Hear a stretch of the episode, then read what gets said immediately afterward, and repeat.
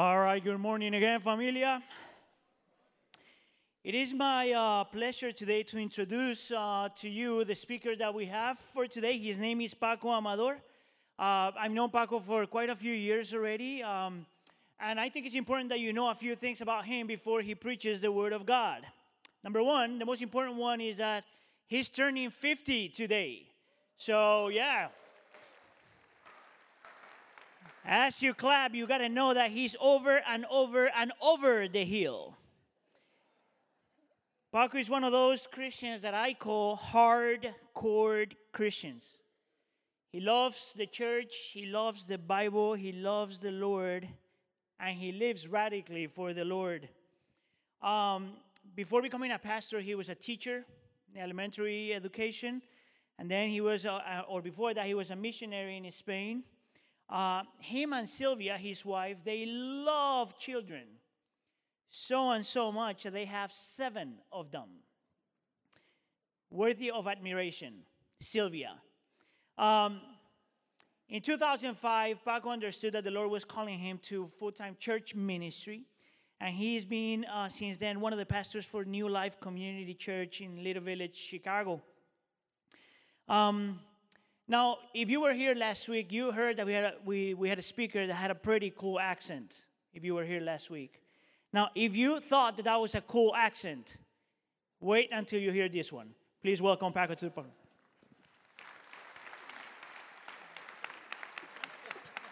I'm, I feel a little bit better. Thank you so much. Hey, uh, I bring um, great greetings uh, from uh, a lot of people throughout the city, from our congregation, of course, uh, but also uh, from Wheaton Bible alumni throughout the city. Uh, everywhere we go, it seems, everywhere I go throughout the city, it seems that people with your DNA, who were born here, little kids, grew up, are now engaged in mission in the most creative places throughout our city. And uh, so I bring greetings from them as well, but also from partner friends who've learned from your generosity and from your example as ministries throughout the city. And I want to thank you also and bring greetings from them. And uh, ultimately, probably most importantly, from people who have been blessed by your ministry, whether you know it or not. It's just like domino effect, one thing falling after another, and you've ended up blessing people that you might never even know or even know that they have been blessed by you. And so I want to say thank you. And what an honor to be here with you.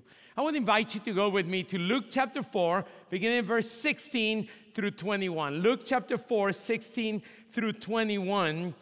The Bible says that Jesus went to Nazareth where he had been brought up and on the Sabbath, Shabbat, he went into the synagogue as was his custom. He stood up to read, and the scroll of the prophet Isaiah was handed to him. Unrolling it, he found the place where it is written, The Spirit of the Lord is on me, because he has anointed me to proclaim good news to the poor.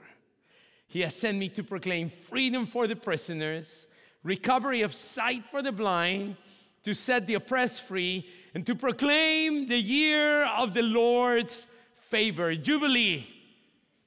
And then he rolled back, he rolled up the scroll, gave it back to the attendant, and sat down. So dramatic in this moment. The eyes of everyone in the synagogue were fastened on him. He began by saying to them, Today, this scripture is fulfilled in your hearing. The title for my message is A People Called Jubilee. God's Jubilee has arrived into our world, and you and I are also God's Jubilee people. Would you close your eyes with me for a moment? So, Father, Son, Holy Spirit, come and baptize us with a fresh new fire. Come, God, and baptize us with a fresh new love for you and for people. Come, Holy Spirit, and teach us to be people that pray, that serve, and that speak, close by and far away. In Jesus' name, send us out, God, with your fire. Amen. Jubilee. So when God gave uh, his people the law. He also gave them a lot of practices and festivities, and one of those festivities was the year of Jubilee. So for 49 years, seven times seven, God loves the number seven. That's why I decided to have seven kids. And um, so seven times seven, you would get 49. And at the, throughout the 49 years, God meant for his people to do life, you know, shop and sell and work and build and do here and do there. But on the year, on the 50th year, on the day of Yom eh, Kippur, on the day of atonement, the silver trumpet would ring. And that's exactly what Jubilee means. Jubilee means ram's horn. As the trumpet would ring throughout all of Israel, three things would happen. Number one, all of debts would be forgiven. Let me say it again. All of debts would be forgiven. Any men out there? Anybody with a mortgage? Anybody with college loans? Anybody with like car payments? All of that forgiven, absolutely clean. Amen. Every slave, people who had indebted and having to work a payment would be released. And finally, all family property that maybe had to be partitioned, given out pay debt or some would be fully restored back to people, to the rightful initial owners. The result was great joy throughout all of Israel. God's intention was for there to be amazing relief throughout all of people. Imagine, for example, that one day you, you know, I'm dumb, and so I challenge you to a game of 21. I think I can actually shoot, and so um, game of 21. And of course, by the time you get, you get to 21, I'm just at 10 or so. And so we finish, and I'm a little sore, and I'm a little, you know, bitter. And so I go and practice all the time. And I challenge you again to a game of 21, and you tell me, yeah, I'll pay you again 21, but we'll keep our original score. So as you beat me a second time, by the time you get to 42, I'm, I'm only in 20. And if we continue to play with the same schedule, you keeping your same score and me keeping my same score, I will never ever be able to catch up with you.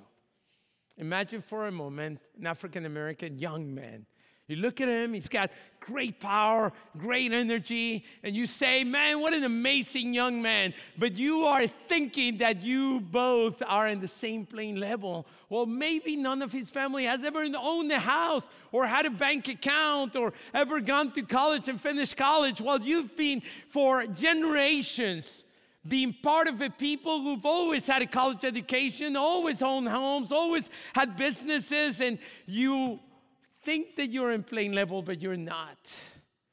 And God meant for no human to ever be permanently an underclass. God meant for no human to ever be homeless or even countryless. God meant for there never to be a human who would become property slave. And so he gave us the year of Jubilee. I do have sad news though. In the history of, um, of the Jewish nation, uh, there's a little bit debate about this, but most likely Israel never practiced Jubilee. Never. I mean, it must have been you know, I mean, you guessed it, because the people that were in power, the richer they got, the stronger they got, uh, the more that the 50th year was coming over, and maybe they decided, you know, God didn't mean it literally, maybe God meant it metaphorically to give us Jubilee in the heart. And uh, really, truly might have been, because, hey, the richer I am, the more powerful I am, it would not be advantageous for me to be par in par with someone who I see as lower than me. So when the nation of Israel was broken, ripped from within, and exiled, in the midst of their exile, the prophet Isaiah, chapter 61, gave this prophecy. One day, Messiah would come and he will finally bring about God's Jubilee.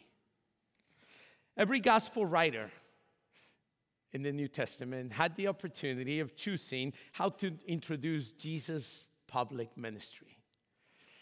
And Luke, who's the only Greek pagan among all the gospel, the gospel writers, decides he's native of Antioch, decides to tell us, as he's introducing the ministry of Jesus publicly, he decides to, t- to show us Jesus bringing Jubilee. Today, Jesus says, the year of God's favor, the year of God's Jubilee has finally arrived. It's no longer a year, it's a person who's bringing God's Jubilee.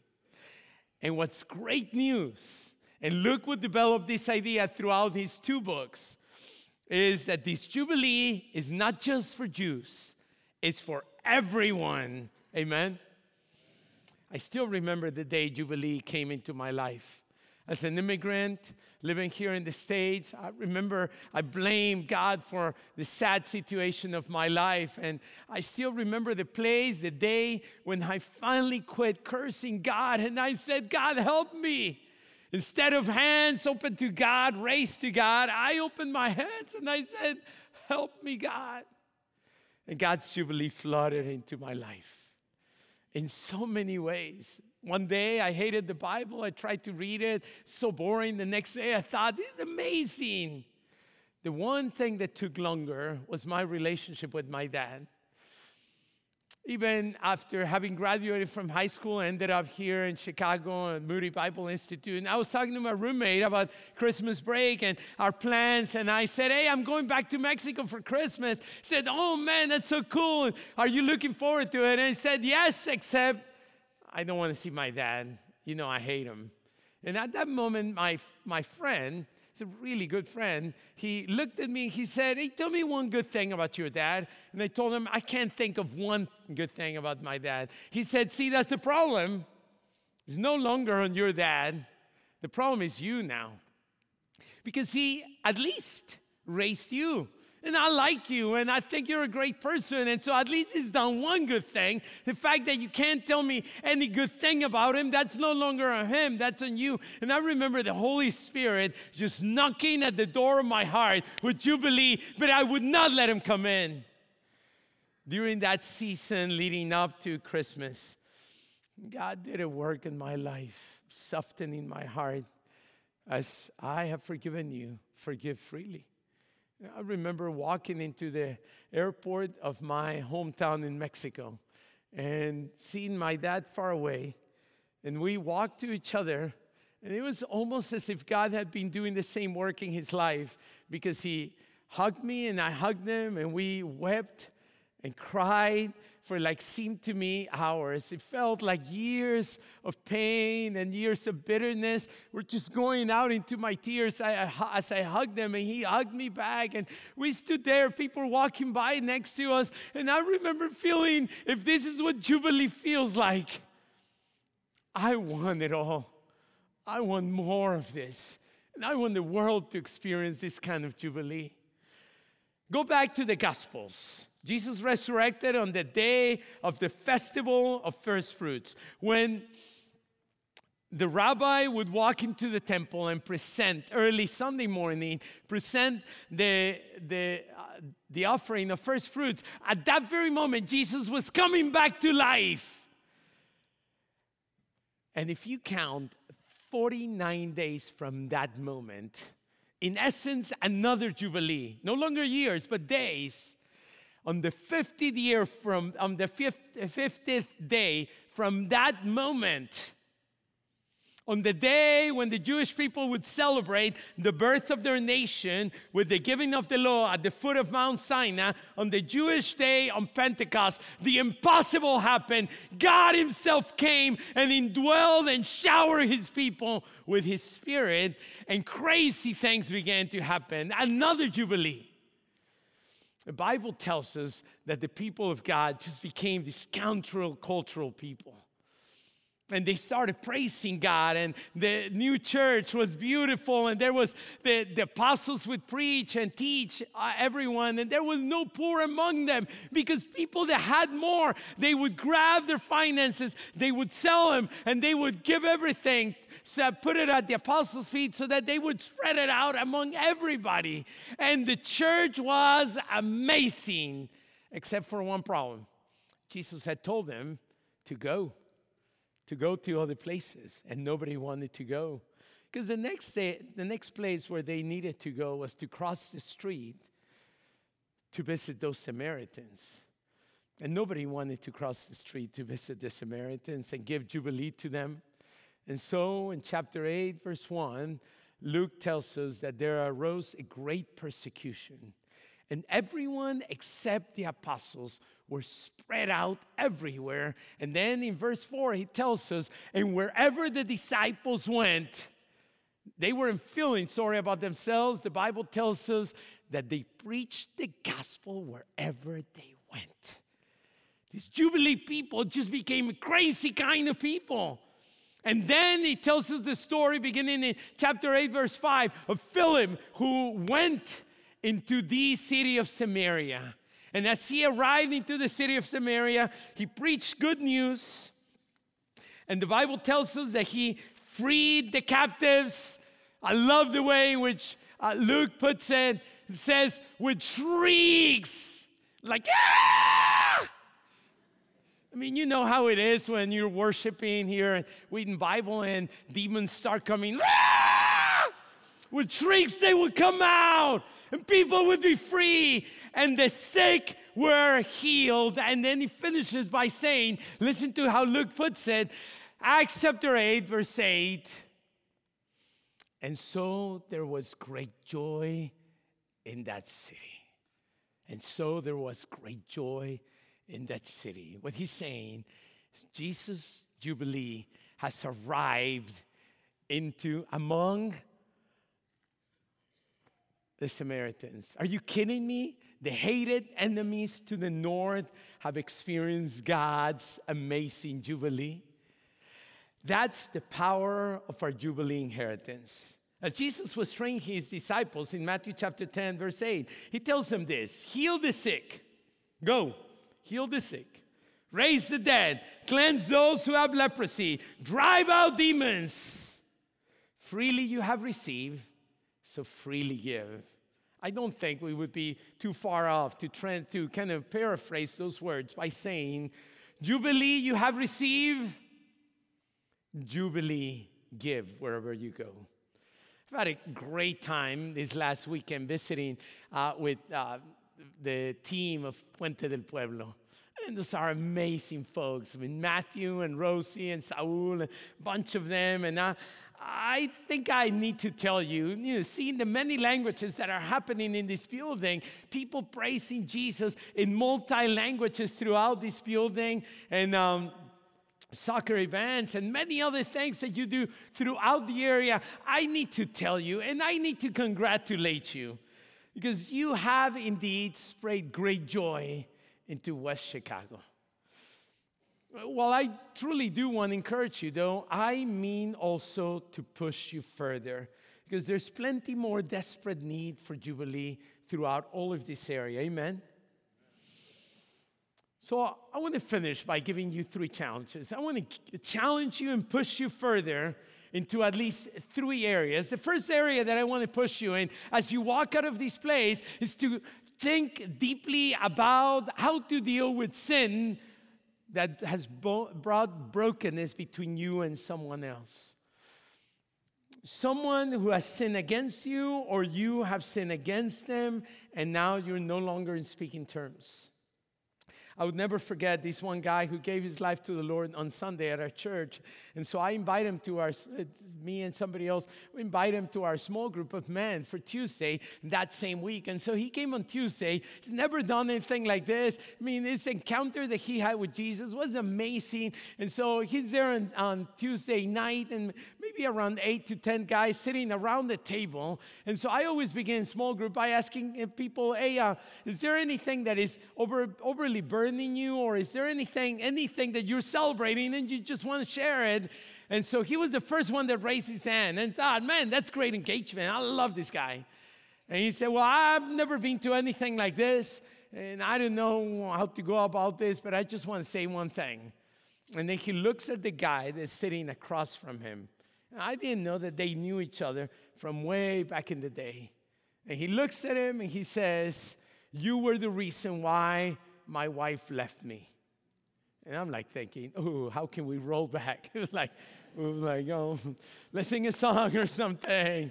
And uh, somebody pray. Or, and, um, and then he said something like this. He said, But I don't know what's happened to me these last couple days. And I just want to say to you, everything is forgiven. I thought, wow, that's supernatural people of God. That can only happen by the Spirit anointing people and saying, This is the humans who have been taken over by God's Jubilee. As you have been freely forgiven, freely forgive those who have sinned against you. Is there someone you can finally forgive? Let him out of prison. Is there someone that you must repent before? The second way in which I want to challenge you is in debt. The Aramaic word that Jesus used for sin was also the same word that it's exactly the same word for debt. So, in other words, Jesus used the same word for sin and for death. Around 20 years ago in our community, then the community to the north of us is an African American community, and um, the pastor and the church uh, had strong foresight to start saving an amount of money that would continue to grow in their church to the point that they were able to purchase homes and help their, their, their congregation become first time homeowners. And that money kept on growing and growing. And when our building, um, when we actually were looking for a building, they helped us to buy the building cash. And then, in essence, they became our mortgage company, which I, we really loved. And so every single month, we would be paying them faithfully for many years. Around eight, nine years ago, the pastor called me and he said, Hey, come on over let's go ahead and have a time together. And so I always love hanging out with this brother. So we're sitting there in his office talking and chit chatting. And at the end of it, he said, Hey, before you leave, I gave him the, the check for the mortgage. And, and he said, Hey, before we, you leave, I, I want to tell you that our elders were sitting around thinking, and we were looking at the books. And um, we realized that you've been paying faithfully a mortgage that you owe us. And you're down to like two thirds of the mortgage. And, um, and we decided, he grabbed the check and he just cut it right in front of me. He said, We've decided to just forgive you your debt completely. It's back to zero. He gave me the title. And I remember receiving it and thinking, I don't know what's happening. I don't understand this. I mean, this is America, isn't it? Like, what? What? what? And, you know, I know we're believers, but, you know, like, uh, and, and as I walked out of his office into a Big Avenue, it's right there. I remember just I was filled with tears. I was, I was like in the daze, and and my mouth was repeating something that I hadn't caught on to. It was like saying, "Forgive us our debts. Forgive us our debts." And as I walked out into the light of the street, I remember thinking, "I've heard those words before somewhere." and then it hit me. It's Jesus saying and forgive us our debts like we also forgive those who are indebted to us. I want to ask you, I wonder, is there someone that you can grant forgiveness of debt? Is there someone that you're suing that you could just turn around and give them Jubilee and say, you know, forget it? I'm dropping the suit completely. And then conversely, is there anyone that you owe a debt to? During these last couple days in Chicago, we're in a, uh, teachers are in strike. I used to be a teacher, and so somebody in the Little Village page, uh, Facebook page, posted, "Hey, send a shout out for a teacher." And I was a teacher for a decade, and I got a, a letter from, from someone saying, I never told you this, Mr. Amador, but your teaching made a difference in my life. And that's what I'm doing now as an older man. I remember thinking that thing made such a dent in my heart. Is there someone that you owe a debt? Even just say thank you. I never thanked you. Finally, I want to invite you to think about a third way sin to deal with, debt that you can forgive. When Jesus told them, heal the sick, raise the dead, he also mentioned cleanse those who have leprosy. And here's the problem about cleansing those who have leprosy is that you can't clean something that you don't touch. What Jesus was saying is touch the lepers. And to touch the lepers, you have to experience personal sacrifice and faith. There's no one in our community that's more like, um, like a leper than gangbangers. Uh, people are walking down the street and they, see a group of young people that look like gangbangers. They will literally do what people in Jesus' time would do to lepers. They would cross the street and ignore them and pretend that they never saw them, like never make eye contact. So many years ago, when I was starting as a, as a pastor, um, I remember that I got a call and somebody had been killed, a young man had been killed, and somebody in our uh, congregation doing street outreach called me and said, Hey, would you be able to come and uh, and pray for the family of this young man that was killed. And so I said, Sure, I'll go and pray for him. And so the day when I got there, it was around four o'clock in the morning, uh, I mean, in the afternoon, I got there to pray for, this, uh, for the family of this young man right outside his house. And I realized that there's like 40 or 50 young gangbangers. Oh, most of them, men, women, and they're looking down, they're sad, clearly depressed. And I remember thinking, I wonder what's happening. And so I got there and talked to Matt, and I asked him, hey, hey Matt, what, going on? And he said, Well, you, aren't you going to pray? I'm like thinking, Oh, I didn't think this was what I was coming to. And so he said, Well, whenever you want to start, he said, Well, what should I say? He's like, I don't know, you're the pastor. like, uh, and then he said, Tell him whatever God puts in your heart. And so they're all gathering around, there's candles in the middle. I went in the middle, prayed, God, what would you say to this young man? It almost as if clearly God spoke into my heart saying, they've heard it all. From parents, from the dean at school, from the police, everybody around them had told them how stupid they are, how broken they are, how they should stoop, stop doing everything. Like they've heard it all. But they haven't heard me. And I sense the Holy Spirit saying, give them what they never expect, give them grace. And as I stood there, I'm like thinking, I've never spoken to any of these, any group like this ever. And so, but the one thing I realize is most of them look like half my age. In other words, I am their father's age. And so I stood there and I asked them, hey, would you, by the leading of the Holy Spirit, would you I see that you're half my age. I'm probably the age of your dad. Can I speak to you right now as if I was your father? And some of them actually looked up, a couple of them probably glared at me. And then I started with fear and trembling in my heart saying, My son, my daughter, would you forgive me? Would you forgive me for not being there when you most needed me? Would you forgive me for always looking tired when, I, when you were around me, wanted to play ball, and I, I was preoccupied with many other things. And the further I went, the more I just got caught in the moment. And I, at some moment, I did what I never imagined I would do. I started weeping in front of him. And at some point, I just said, Would you forgive me?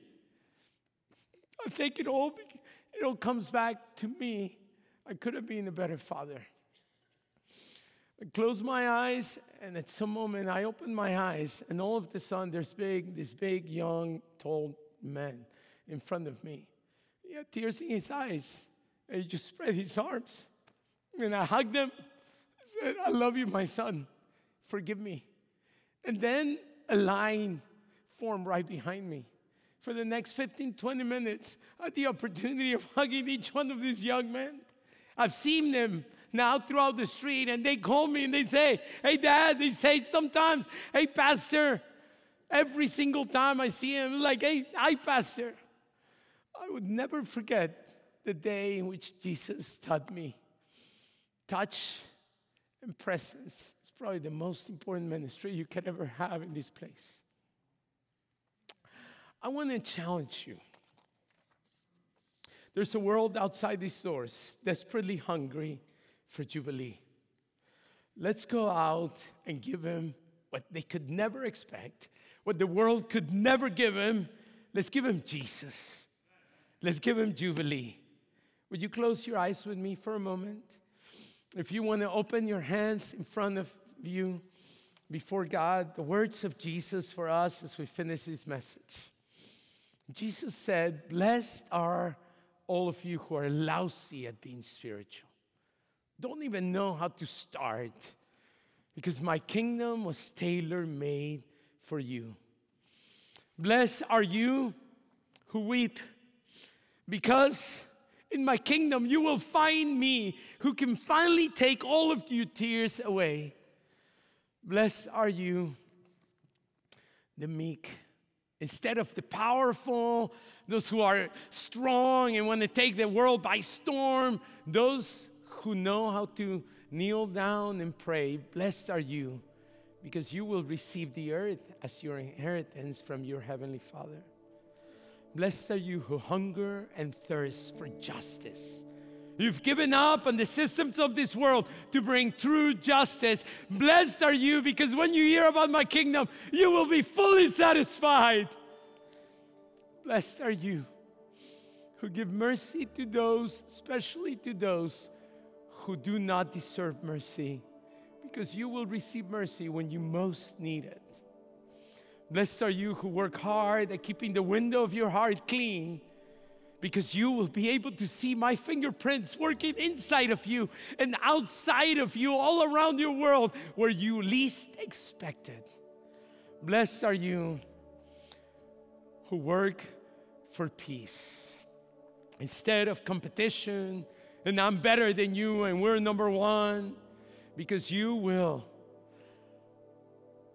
People will see in you your father's DNA they will call your father, they will call you children of God.